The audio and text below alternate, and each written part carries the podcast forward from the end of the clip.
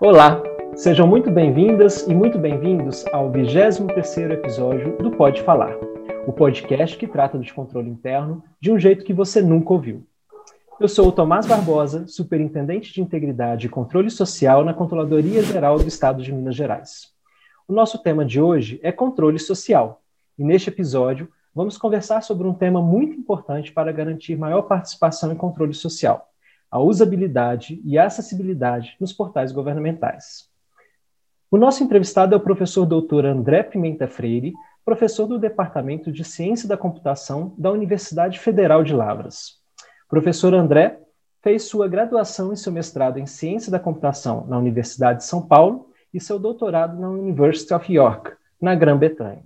Vem desenvolvendo pesquisas junto ao setor público, trabalhando temáticas relacionadas à interação humano-computador, engenharia de software, governo eletrônico e aprendizagem eletrônica. É docente permanente do programa de mestrado em ciência da computação e do mestrado profissional em administração pública da UFLA, e atua também como editor e revisor para diversas revistas e conferências científicas. Seja muito bem-vindo a essa conversa, professor. Muito obrigado, Tomás, é, pelo convite. Um prazer estar aqui com vocês. Né? Uma boa noite, né?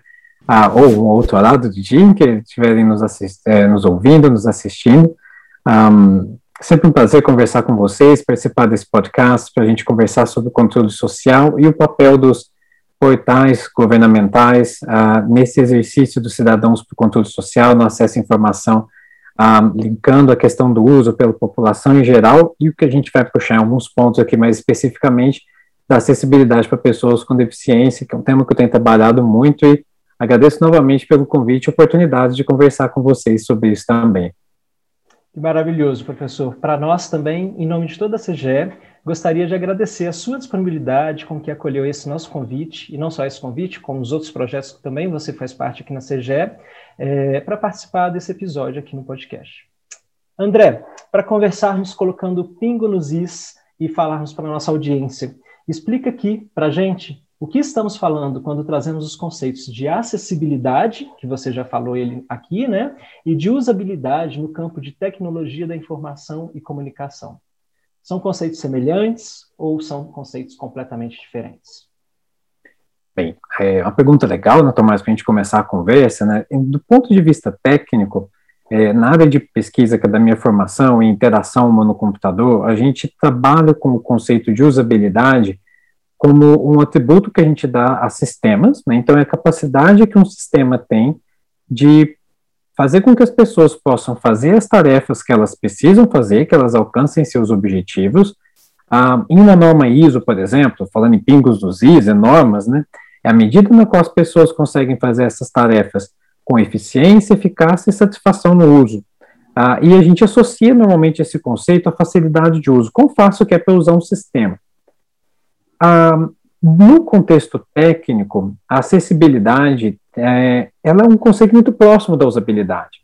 A gente normalmente tem essa percepção de que a acessibilidade tem a ver com o acesso das pessoas com deficiência. Esse é um termo muito forte em várias áreas, não só na área de tecnologia da informação, mas na arquitetura, é, nós temos isso nas artes, na cultura, quanto à questão do acesso de pessoas com deficiência. Ah, tem quem diga que acessibilidade é um conceito muito diferente de usabilidade, mas a, a bem verdade, a acessibilidade, ela diz, no ponto de vista da tecnologia da informação, ela tem a ver com também permitir que as pessoas consigam utilizar bem sistemas, mas que isso possa ser feito também com as pessoas com deficiência. Nesse sentido, o conceito fica até mais fácil, porque a acessibilidade seria uma extensão do conceito da usabilidade, de que os sistemas fossem usáveis também para as pessoas com diferentes habilidades, com diferentes perfis, incluindo pessoas com deficiência. Então, eu gosto muito dessa conceituação, porque ela é fácil de entender, ah, e na prática ela tem um conceito muito poderoso, né, de que não é simplesmente atender normas. Claro que a acessibilidade tem muito de normas, e as normas ajudam muito a nós fazermos coisas mais acessíveis. Mas não é, olha, para a população em geral, as coisas têm que ser fáceis de usar, e para as pessoas com deficiência eu tenho que ticar um checklist com normas. Não, acessibilidade é eu preciso fazer algo que possa ser usado pelas pessoas com deficiência para que elas façam suas tarefas. Então é muito mais próximo nesse sentido. Interessante, muito bom mesmo, professor. Esse seu interesse pela acessibilidade ele vem de longo tempo, né? Conta pra gente como surgiu e como foi a sua trajetória na temática ao longo do tempo. Bem, é, hoje é, eu fico muito feliz, né? Como você comentou agora há pouco, eu trabalho no departamento de ciência da computação, mas atuo no mestrado em administração pública, é, faço pesquisa em interação humano-computador, que é uma área que dialoga com várias áreas. Estou o tempo todo trabalhando com gente da psicologia, da sociologia, um, atuo com uh, questões de tecnologia da informação do setor público, adoro isso. Né? Então, é uma, um, eu, eu, me acho numa posição muito bacana de estar, pelo que eu vejo de visão de pesquisa. Mas, no começo nessa trajetória, eu vi muito ali do lado técnico. Né? Eu comentei agora há pouco que acessibilidade não é só a ticar um checklist né, com normas técnicas, mas o meu caminho na, no trabalho com acessibilidade começou de um viés mais técnico. Eu trabalhava num laboratório de pesquisa de sistemas web e multimídia lá em São Carlos, e a gente trabalha muito com normas, com padrões para web, e um dia encontrei um conjunto de padrões para acessibilidade, de como que você poderia fazer sistemas que poderiam ser usados por um software que lê a tela com voz, um leitor de telas usado por pessoas cegas. Eu fiquei fascinado por aquilo. E a partir daí, é, pelo lado técnico, eu comecei a procurar mais para conhecer as pessoas que utilizavam aqueles sistemas. E ainda lá em São Carlos, eu comecei a me envolver, fazer algumas visitas. Inicialmente, o meu primeiro ponto de contato foi um centro local que dava apoio para pessoas cegas lá em São Carlos. E fui conhecendo as pessoas, vendo como que era o dia a dia, aprendi muito, né? Eu tinha uh, um contato bastante limitado com pessoas com deficiência até então. Um, e eu sempre dou essa dica para as pessoas que vão trabalhar com acessibilidade, vão se preocupar em fazer um sistema acessível, de se aproximar das pessoas que vão uh, fazer uso do seu sistema, que vão utilizar um dado serviço. Eu digo isso como alguém que foi com muito pouca experiência e passou por esse processo. Né? Então, eu passei a frequentar o centro. Um, foi uma coisa bem interessante, uma história que eu sempre gosto de contar, que eu, por exemplo, eu tinha muito pouco conhecimento de como é que pessoas cegas cozinhavam. E lá nesse centro eles tinham lá aulas de culinária, né? Eu achei super interessante ver como eles usavam algumas tecnologias bem simples e algumas outras que eram técnicas que estavam muito mais ligadas à percepção de cheiro, de toque, para cozinhar, e eu descobri que tinha até, né, um bom mineiro ali, né, radicado em São Paulo, a, a hora do pão de queijo, né, que eles faziam muito ali, então ah, foi uma experiência muito bacana ah, naquele local, ver as pessoas cozinhando e ali ter essa vivência de conviver com pessoas cegas, com baixa visão e ver como elas usavam tecnologia. E a partir daí, a minha pesquisa, ela saiu um pouco de um viés que era mais técnico, só de, de, foi onde eu me encontrei com um pesquisador em interação humano-computador, que a gente tem essa, esse foco muito forte nas pessoas. Né? Então, desde então, no meu mestrado, eu tive essa vivência ainda um pouco mais informal. No meu doutorado, foi uma pesquisa mais qualitativa sobre o uso de sites na web e contrapor, comparar isso com as normas. Aí foram mais de 60 pessoas. Foi, eu começava e terminava o meu dia, muitas vezes, numa estação de trem, buscando pessoas que vinham fazer esses testes. Então, é, o que eu digo que é muito importante em termos de pesquisa e de prática de acessibilidade, desenvolver com as pessoas é algo que é muito parte do meu dia a dia. Eu acho isso muito bacana, é uma algo que me satisfaz muito do ponto de vista até profissional, né? estar com as pessoas, desenvolver tecnologias, estando envolvido com as pessoas, convivendo com elas. Sensacional. É muito interessante, né? Você está realmente trazendo a questão do elemento da pessoa no desenvolvimento de tecnologia. E isso é muito importante, né? Para a gente pensar os portais governamentais. E o senhor, professor, tem trabalhado muito as questões de tecnologias de informação e comunicação para o setor público, né? É a área hoje que você tem pesquisado há um bom tempo, já trazendo essas questões. É, a partir das suas pesquisas, né, é, e desse olhar para o setor público, como que você classificaria, de forma mais ampla mesmo, os portais do setor público no Brasil hoje em relação a esses dois quesitos que nós estamos discutindo aqui, a usabilidade e a acessibilidade? Bem, vamos lá pegar um pouco, né? Uh, eu vou falar um pouco da questão de pessoas e agora talvez boa parte aqui do nosso público sejam pessoas que atuam no setor público, aqui na, é, na, no âmbito da controladoria, as pessoas talvez estejam muito mais envolvidas com as questões no âmbito do Estado, mas vou pedir licença só para mencionar algumas questões do âmbito federal, que é onde nós temos um pouco mais de regulamentação em termos de histórico.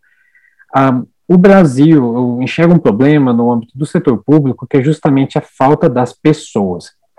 Ah, no âmbito federal, boa parte do que nós temos de regulamentação, por exemplo, no campo da acessibilidade, nós temos o modelo de acessibilidade em governo eletrônico, EMAG, que foi adaptado de padrões internacionais, é um subconjunto, de forma é, mais simplificado, que é muito bacana, né, apesar de atualmente ele só ser regulamentado no âmbito do Executivo Federal. Nós temos um grande vácuo jurídico de regulamentação é, para suporte de regulamentação de acessibilidade em sistemas eletrônicos em outras esferas governamentais e fora do, e mesmo no caso do governo federal, fora do executivo, ainda fica muito vago como que seguiria. Ah, mas o que nós mais temos em termos de regulamentação são essas normas. Ah, a Instrução Normativa 04 do governo federal, que a última versão, se eu não me engano, acho que de 2014, é, preciso verificar, talvez tenha alguma mais recente, mas ela fala coisas do tipo que quando um órgão do, do governo federal ele encomenda um sistema que ele que o órgão deve apontar uma pessoa da área de negócio que vai ser o interlocutor do órgão para a licitação dos requisitos. E o que a gente observou em muitos estudos que a gente acompanhou em órgãos governamentais é que muitas vezes órgãos como o CEPRO, a, ou, por exemplo, o DataPrev, ou até empresas Nesses casos, às vezes é mais tranquilo porque está dentro do governo, mas é mais complicado ainda quando é uma empresa privada que vai terceirizar o desenvolvimento. Em muitas situações, no histórico, um, as pessoas que desenvolviam o sistema só tinham contato com aquela uma pessoa. E em, o que a gente vê em estudos sobre desenvolvimento de sistemas é que quando você só conhece uma pessoa, você perde muito em termos de conhecer a diversidade das pessoas. E isso é muito prejudicial no desenvolvimento dos sistemas. A gente vê uh, em vários casos de sistemas governamentais que, por exemplo, o linguajar que se usa nos sistemas é muito técnico. Né? Então, os sistemas, por exemplo, isso acontece até, eu sou docente de uma universidade federal, eu dou esse exemplo em cursos que a gente discute governo digital, em curso de governo eletrônico, que, por exemplo, aqui na UFLA, você precisa conhecer qual é a estrutura da universidade para saber onde você encontra uma informação.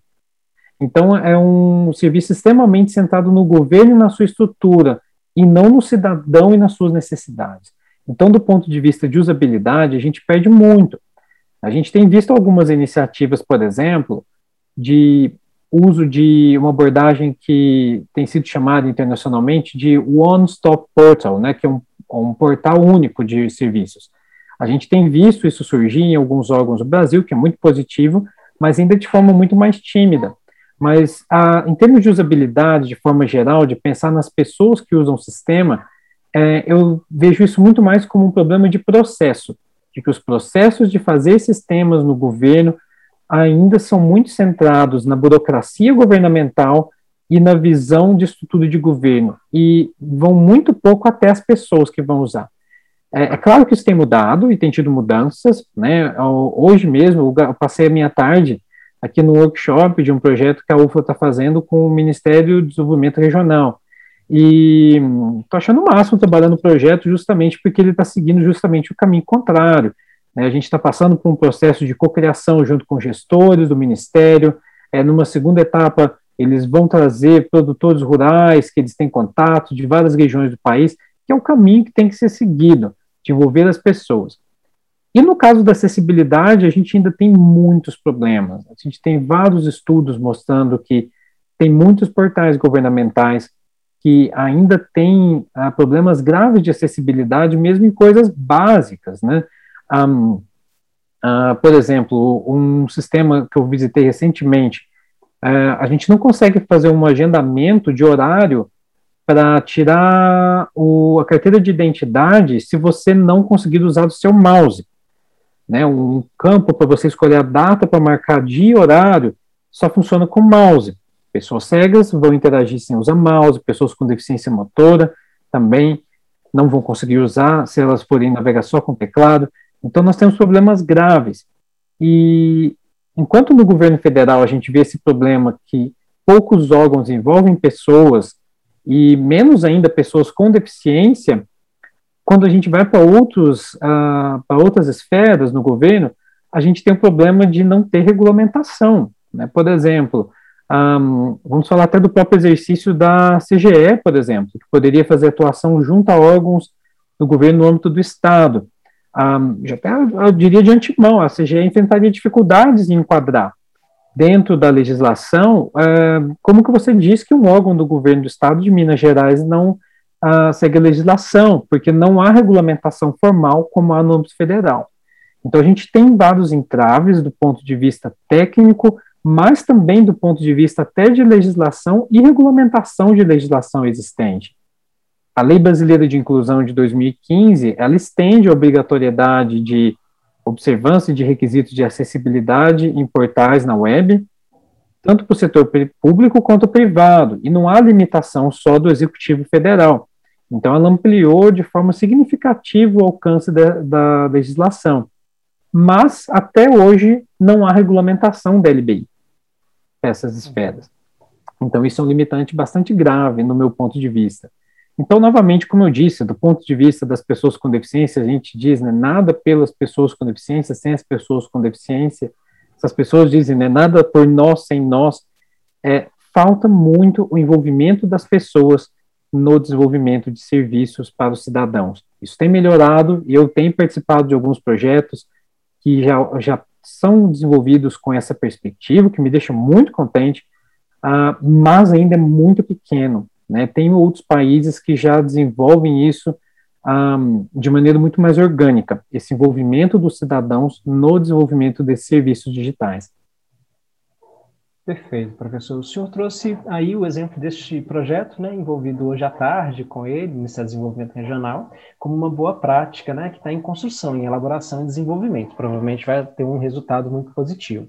É, dentro de questões que já existem, né, portais, sites, aplicativos, sistemas do, dos órgãos públicos, é, seja no governo do, do governo federal, os governos estaduais, os governos municipais, tem alguma boa prática que você é, já tenha percebido tanto aqui né, no Brasil quanto em, em, outros, em outros países? Tem alguma boa prática para mencionar e para trazer para a gente?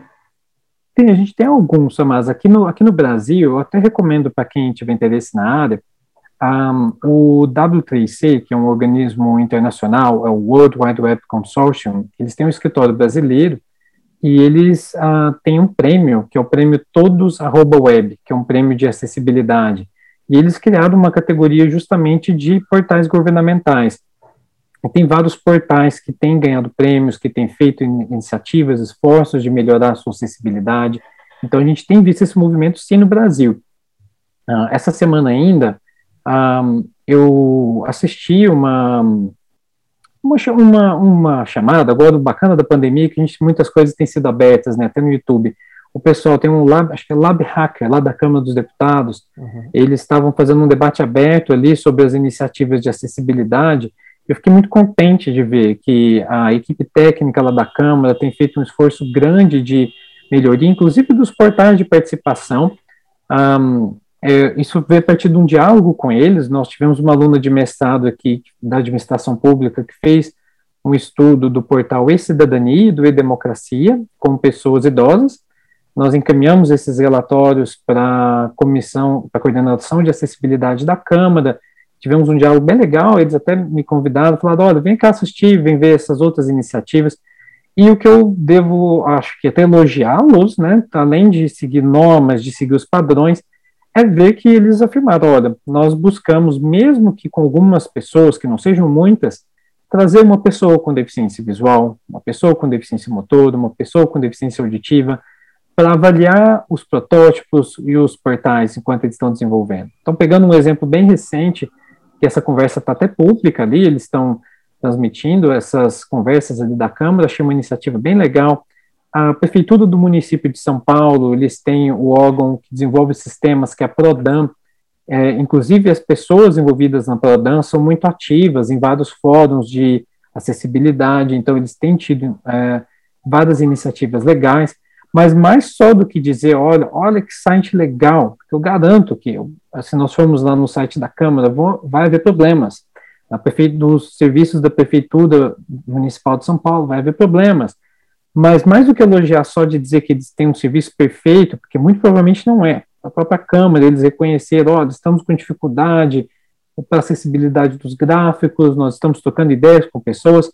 O que eu mais elogiaria desses uh, órgãos como bons exemplos é a abordagem de processo que eles têm de desenvolvimento desses sistemas.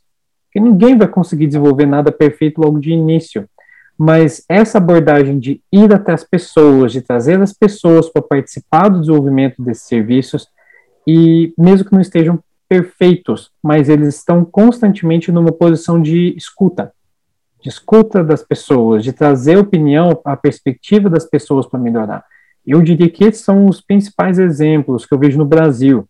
E vejo países também que têm uma cultura a, participativa, tem a, até um aspecto mais cultural de ter uma participação maior, de se envolver mais com a coisa pública, né? Os países nórdicos ali na Europa têm uma cultura de participação muito forte e tem um contato até um pouco mais próximo também do próprio Reino Unido. Né? Enquanto eu fazia o meu doutorado, esse não foi o meu projeto, mas eu me envolvi com um projeto na época, eles tinham o DirectGov, que era o, o intermediário que eles tinham ali do portal que hoje é o gov.uk, que é esse portal único de serviços.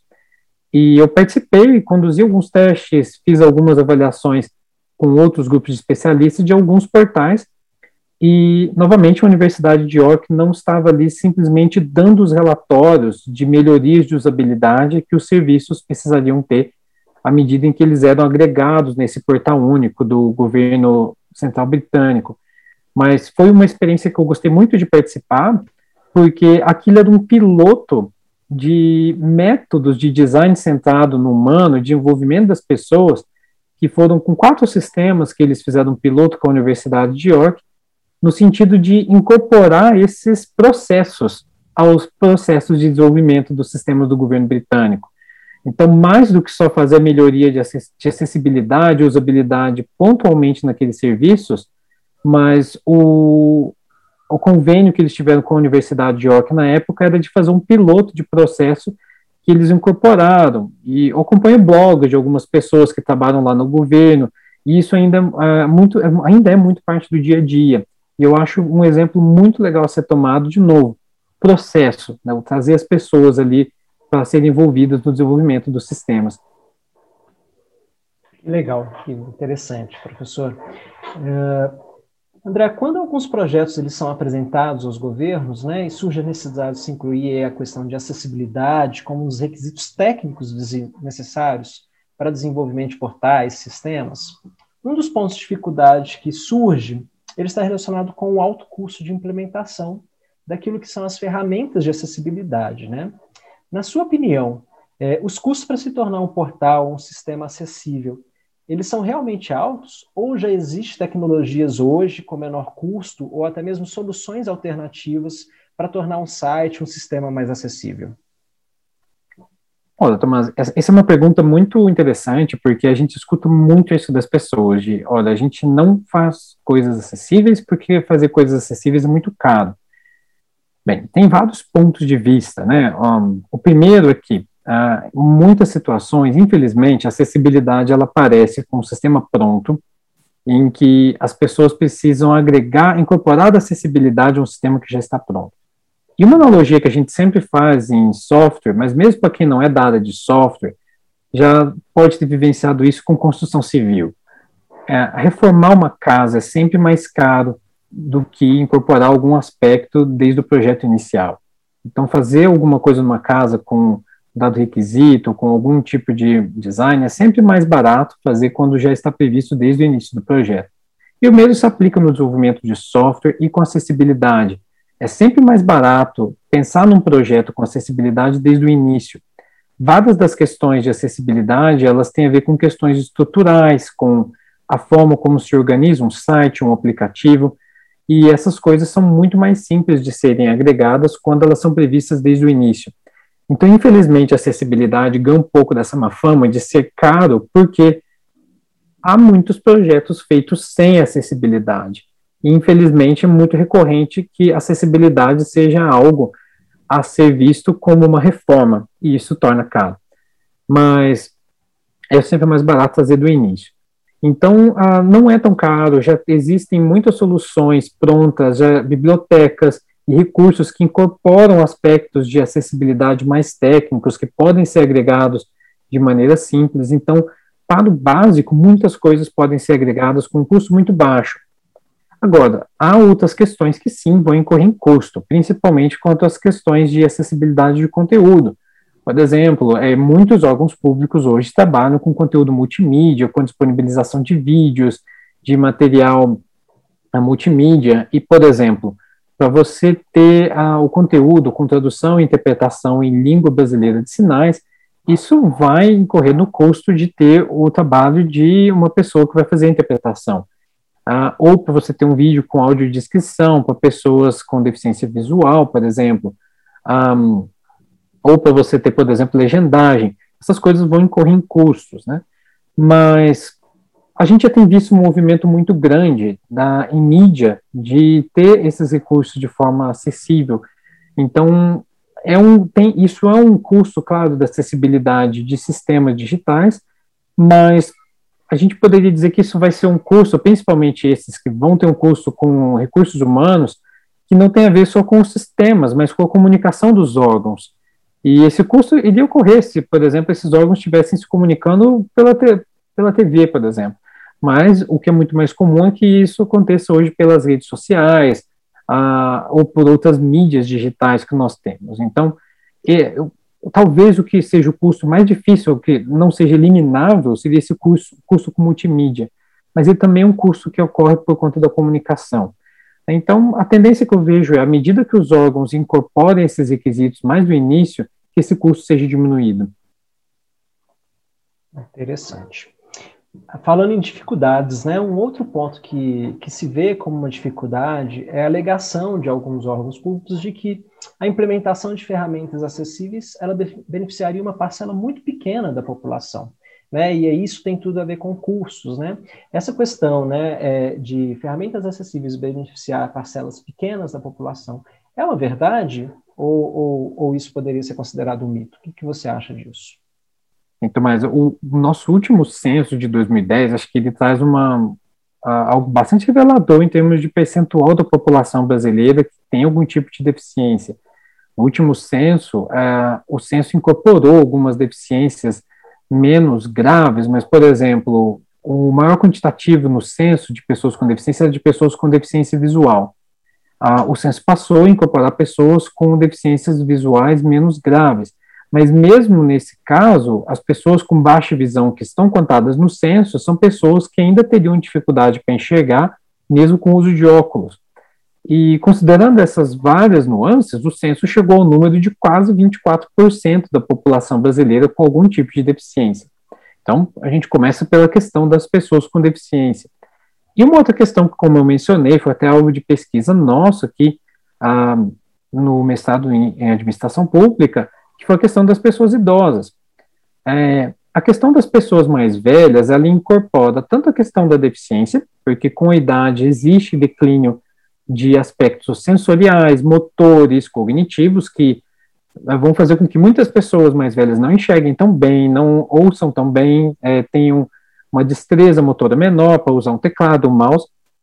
Ah, aí tem a questão cognitiva, de memória, quanto a questão cultural, né, que essa há debate ainda, né, sobre quão prevalente e permanente ela vai ser, mas o fato é que a, a geração atual que hoje está chegando na casa dos 60, 70 anos de idade, teve uma exposição a tecnologias quando jovem muito menor, então tem um perfil de uso menor.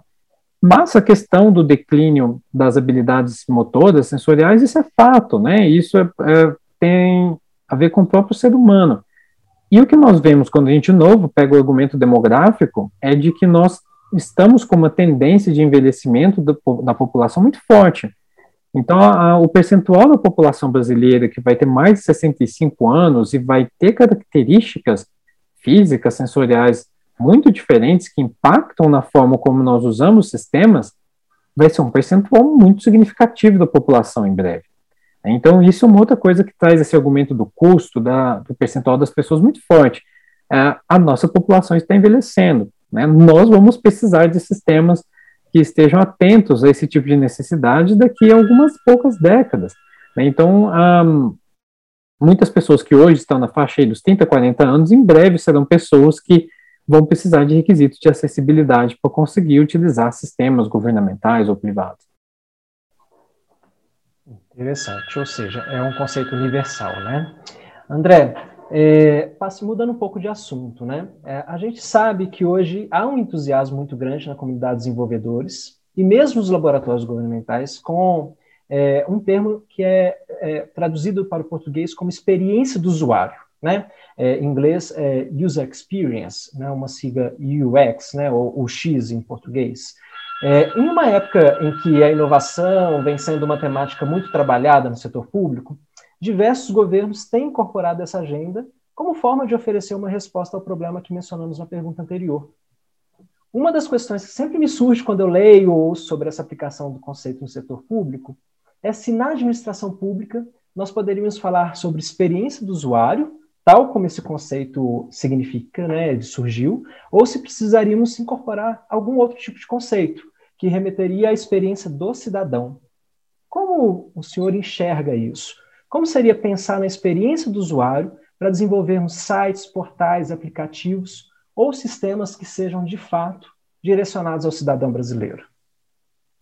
Mas essa questão da experiência do usuário, eu acho ela muito interessante, tanto do ponto de vista acadêmico quanto prático, ah, porque do ponto de vista acadêmico, em pesquisa, esse conceito da experiência do usuário, ele traz várias evoluções em termos de conceito, em termos de interação humano-computador porque a gente tinha um pouco esse conceito da usabilidade, como falei lá no início, a gente vai lá nas definições técnicas, tem muito a ver com você permitir ou não que uma pessoa faça uma tarefa no sistema. É, é de um conceito muito pragmático, consegue ou não usar. Ah, o que se tinha de satisfação, por exemplo, e usabilidade ainda era muito limitado. E esse conceito da experiência do usuário, é, primeiro, do ponto de, no campo teórico, ele é muito interessante, porque ele expande esse conceito da usabilidade para atingir os aspectos hedônicos das sensações, das emoções, das crenças, do que, que a pessoa sente quando ela usa um sistema, com antecipação do uso de um sistema. Então, do ponto de vista teórico, isso é muito interessante, né, de você não só fazer com é, um sistema que a pessoa, olha, consegue usar e chega no final e pronto, né, mas é, as, as, emoções que as pessoas têm. E hoje nós usamos sistemas para tudo, para nos comunicarmos com as pessoas, para jogar, para ter entretenimento, então faz muito mais sentido pensar nesse lado da emoção. O outro lado que eu acho muito legal, que tem a ver com o mercado e para nós como profissionais da área, foi uma coisa fantástica, é porque o, esse apelo do UX, né, da, do, da experiência do usuário, casou muito bem com a expectativa que se tem na gestão sobre inovação, porque os processos que se usa para pensar a experiência do usuário, para envolver as pessoas, são os processos que se usam quando se faz cocriação, para inovar em produtos, para ter esse apelo hedônico. Então, isso foi muito bom, né? O campo de trabalho para pessoas que atuam com experiência do usuário aumentou exponencialmente quando é, a área de inovação nas organizações e no próprio setor público, tanto organizações privadas quanto públicas, passaram a cruzar. Então, isso é uma coisa muito bacana.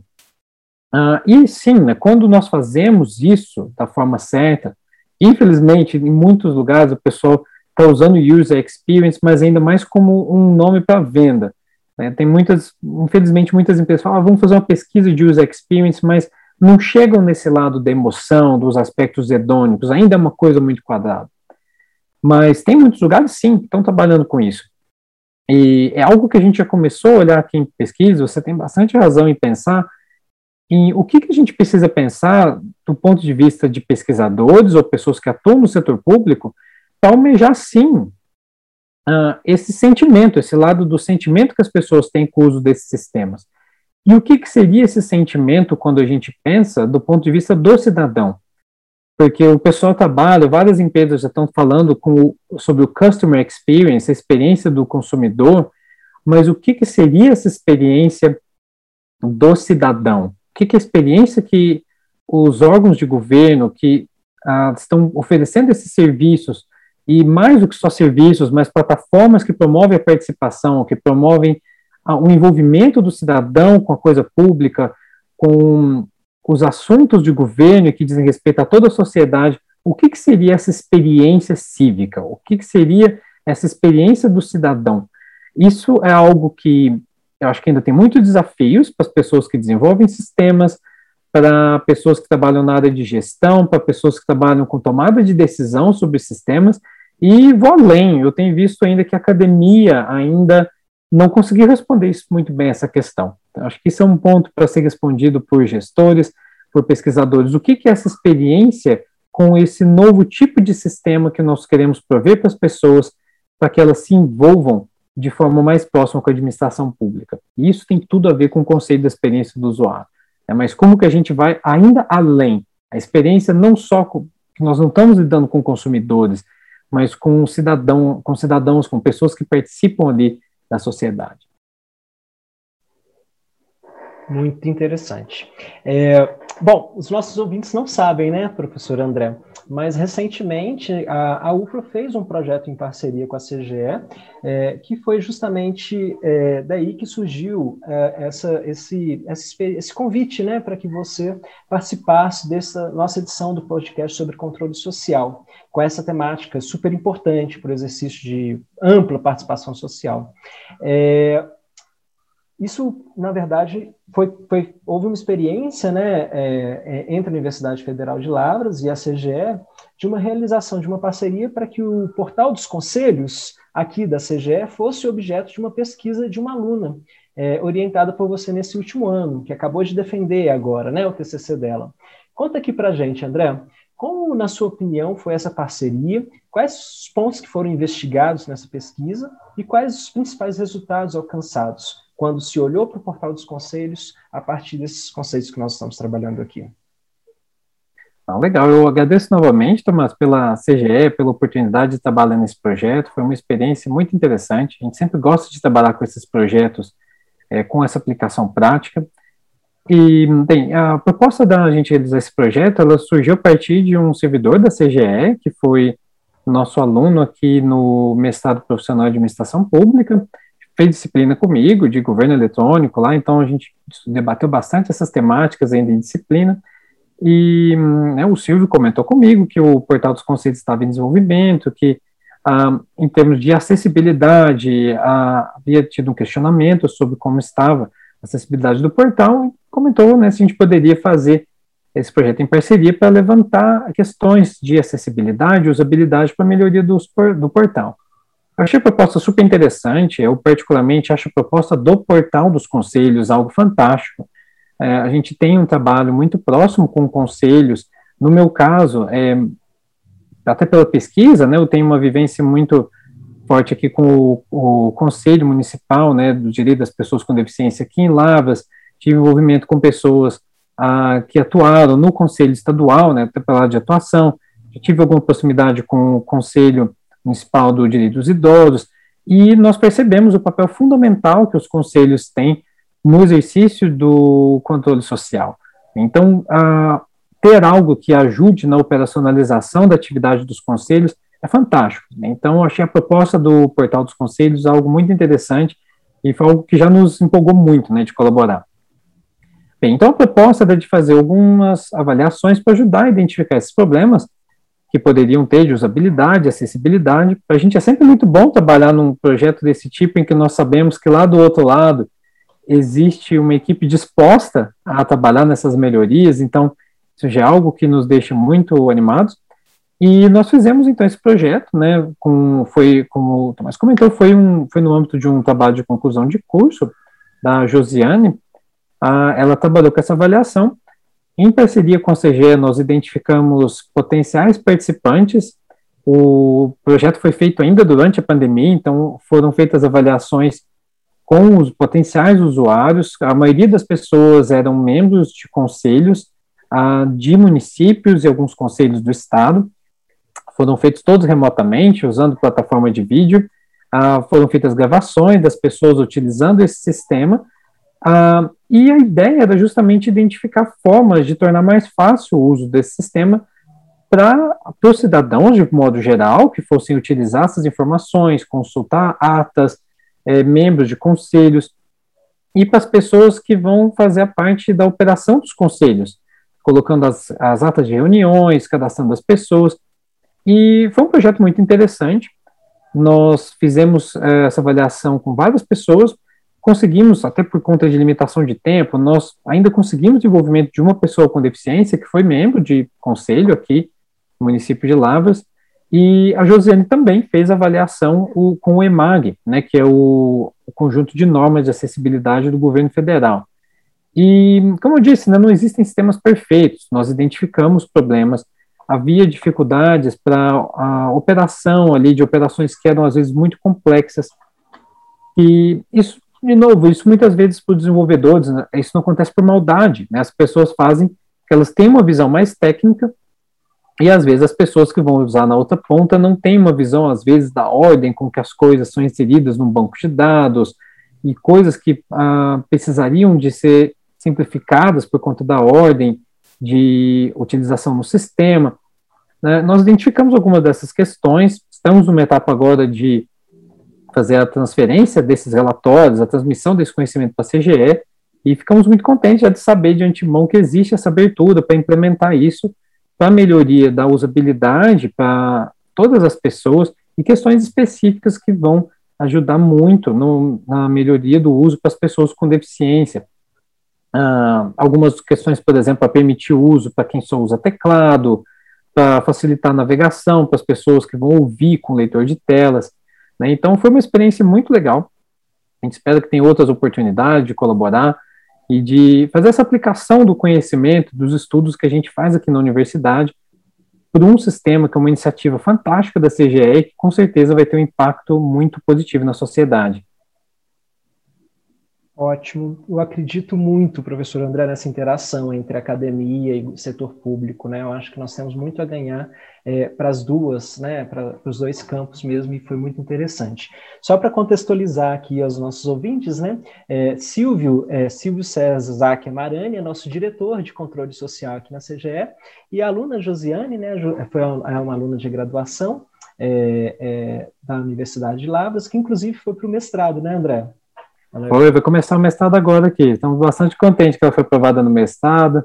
É, vamos ver agora que tema que ela vai trabalhar também, mas o Josiane tem bastante interesse né, de trabalhar com aplicações para a sociedade. Vamos ver se até ela continua nessa linha de trabalhar com sistemas aí com foco na administração pública. Né? Vamos ver como vai ser os próximos passos. Ótimo, perfeito. O fato é que eu li o TCC, foi muito bem construído, parabéns aos dois, tá, professor? É, mas o fato é que os resultados da pesquisa agora traz um novo desafio, né? A gente vai ter que incorporar internamente, levar também para os demais órgãos do governo algumas necessidades de se pensar nessas tecnologias de informação e comunicação mais inclusivas. É, nesse sentido, né, nessas interações, como você acha que a sociedade pode atuar junto aos governos, nessa coparticipação mesmo, para melhorar as tecnologias de governo eletrônico que a administração pública disponibiliza aos, aos cidadãos brasileiros?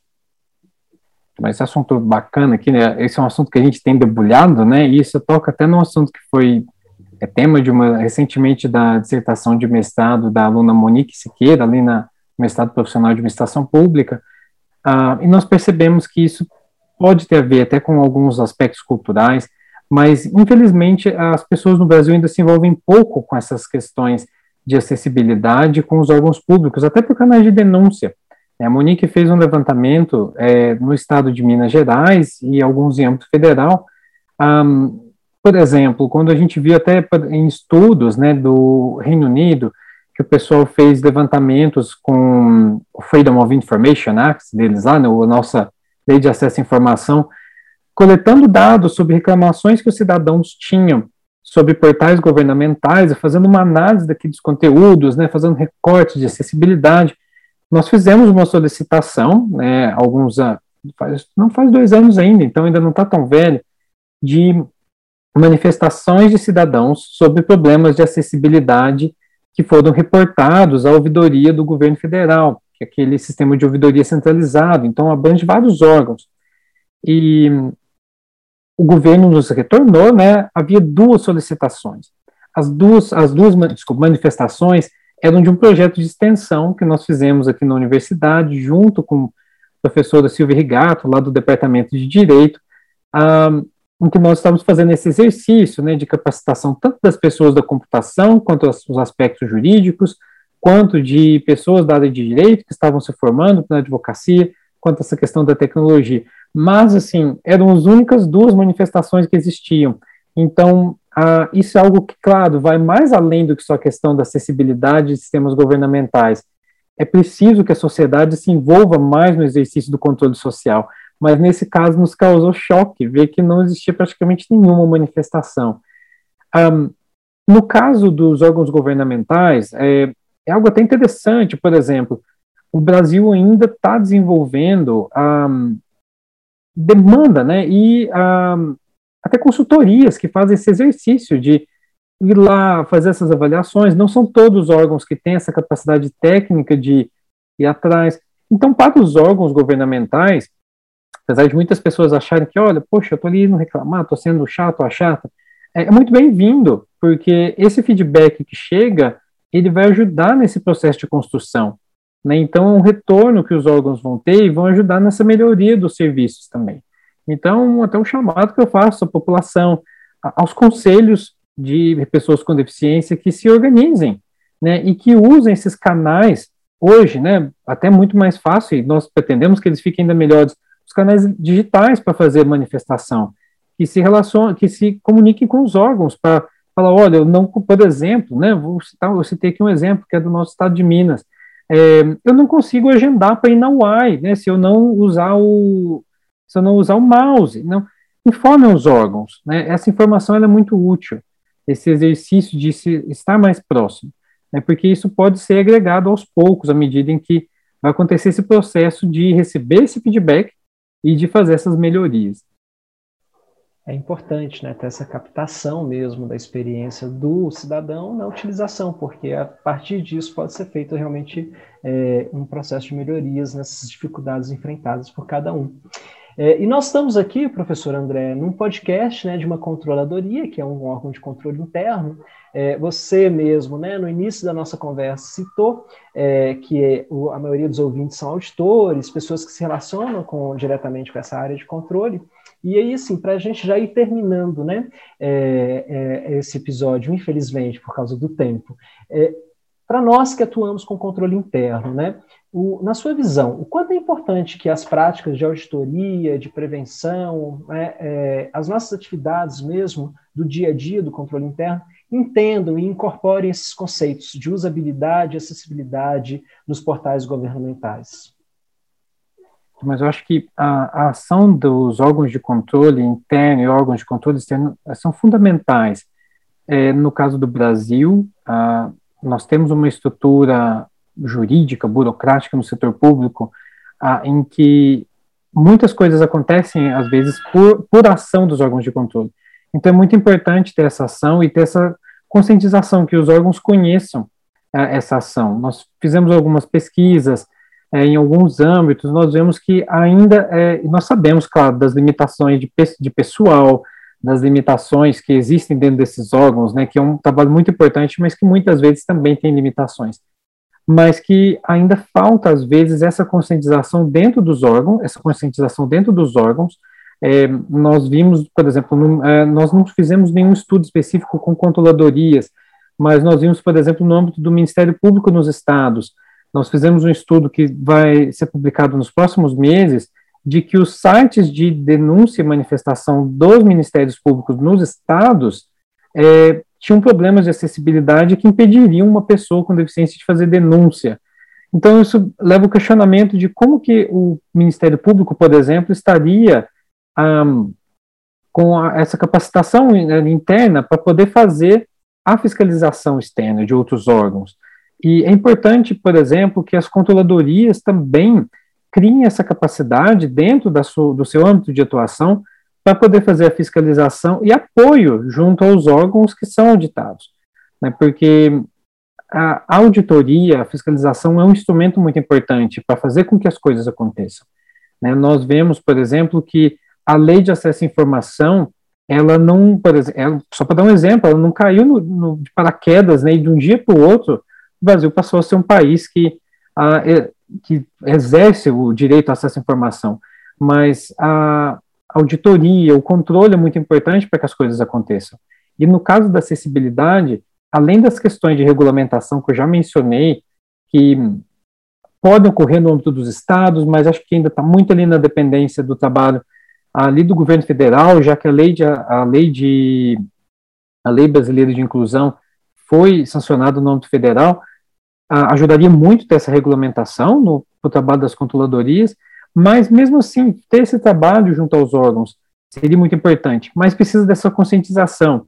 E aí é um trabalho até que eu mencionei esse projeto de extensão que nós fizemos aí com o Departamento de Direito, o nosso objetivo, né, a gente ainda está caminhando nesse sentido, começamos ali com os alunos, mas é justamente de trabalhar com parceria, por exemplo, ah, para que o nosso objetivo, inclusive, fica já aí o, a, a, nossa, o convite do lado de cá para uma possível próxima parceria até com a CGE, mas era de dar até uma, uma forma de consultoria, por exemplo, tanto do ponto de vista técnico, nosso ali da computação, quanto do ponto de vista jurídico, e ali é do trabalho dos alunos do direito, no sentido de legislação e normativa técnica, para dar esse ferramental para auditores que trabalhem nas controladorias, por exemplo, de conseguir fazer essa fiscalização e esse trabalho junto aos órgãos que são fiscalizados. Né? Então, nós notamos ainda que, o, não só, então estamos falando da Controladoria Geral do Estado de Minas Gerais, mas órgãos de controle no geral, né, o, o nosso resultado de pesquisa foi mais focado no Ministério Público, mas nós percebemos essa carência, né, e nós vimos até nessa experiência com os profissionais da área de direito, que no caso do Ministério Público, muitas pessoas que atuam são advogados, há uma carência que tem até de capacitação em direitos humanos e em questões tecnológicas. Então, é necessário criar maior capacidade dos órgãos para estarem atentos a essas questões e exercer as atividades de controle nesse âmbito também, que também é uma é uma incumbência das controladorias, do Ministério Público em âmbito estadual e federal. É muito interessante isso, André, porque dentro do controle interno nós temos falado muito nessa questão de apoio, né, de consultoria, de prevenção. É, e para nós que somos né, da área de controle social é muito importante permitir que portais governamentais, soluções tecnológicas que os governos é, estão criando para a população, eles sejam acessíveis a todas as pessoas, né, com todas as suas questões, e incorporem essas questões. O governo de Minas, recentemente, é, criou o Lab.mg, é uma estrutura super interessante, que né, já trabalha a questão de laboratórios, pode ajudar muito a construção desses processos, é, e nesse sentido eu acho que nós estamos caminhando realmente para uma fase em que tanto o controle interno quanto as soluções que estão vindo por aí podem é, beneficiar o gestor que queira fazer um, uma solução tecnológica né, aplicável a todos os cidadãos, é, sem exceção, né, André? que é o que nós uhum. estamos falando nesse episódio de hoje, tem aí melhores ferramentas, melhores instrumentais em suas mãos. É, que ótimo. Eu, eu, foi muito importante essa conversa. Eu tenho certeza que é, vai ter reflexos muito importantes para a área de controle, para a área de tecnologia também, né, essa interação que nós estamos fazendo aqui. É, e muito obrigado pela sua presença, professor. Eu agradeço de coração mesmo a sua participação, esse interesse, o projeto desenvolvido junto com a CGE. Né, é, nós estamos realmente já é, prontos para receber esse relatório, trazer isso para a nossa área de tecnologia aqui, ver dentro das possibilidades como que a gente pode incorporar as, as melhorias no portal dos conselhos, porque afinal de contas, realmente, é, pesquisas bem feitas têm que ser aproveitadas pelos governos. Né? É, muito sucesso na sua carreira e muito obrigado pela participação. Eu que agradeço pelo convite, foi um prazer participar aqui, ter esse bate-papo, né, e Uh, me coloco à disposição o nome aqui do nosso laboratório, né? Uh, aqui nós temos aqui também o programa de pós-graduação em administração pública, onde nós desenvolvemos várias dessas pesquisas e estamos abertos para discutir, para falar dessas temáticas, para dar o nosso apoio, nossa colaboração do lado aqui da academia também, para avançar nessas discussões que são tão importantes. E agradeço muito mesmo por, pela oportunidade do projeto que nós fizemos com a CGE, que foi fantástico, tanto em termos de formação aqui dos nossos alunos, quanto de aplicação prática do que nós fazemos e de participar desse podcast aqui, ter esse bate-papo aqui. Espero que possa ter contribuído aí com esse debate com o pessoal que está nos acompanhando, da CGE e de fora, que estiver acompanhando o podcast. Muito obrigado mesmo. Sensacional. Professor, um contato para os nossos ouvintes, caso eles queiram entrar em contato com o laboratório, com o centro de vocês. Ah, claro. É, bem, posso deixar um e-mail, depois talvez a gente escreva, mas se alguém quiser me escrever por e-mail, talvez seja mais fácil. Meu e-mail é apfreire.ufla.br. Perfeito. Ótimo. Muito obrigado. Pessoal, infelizmente, chegamos então ao final do nosso 23º episódio. Obrigado a todas e a todos que ouviram o nosso programa de hoje. Eu sou Tomás Barbosa, Superintendente de Integridade e Controle Social da CGMG. Até o próximo episódio do Pode Falar, o podcast da CGE Minas.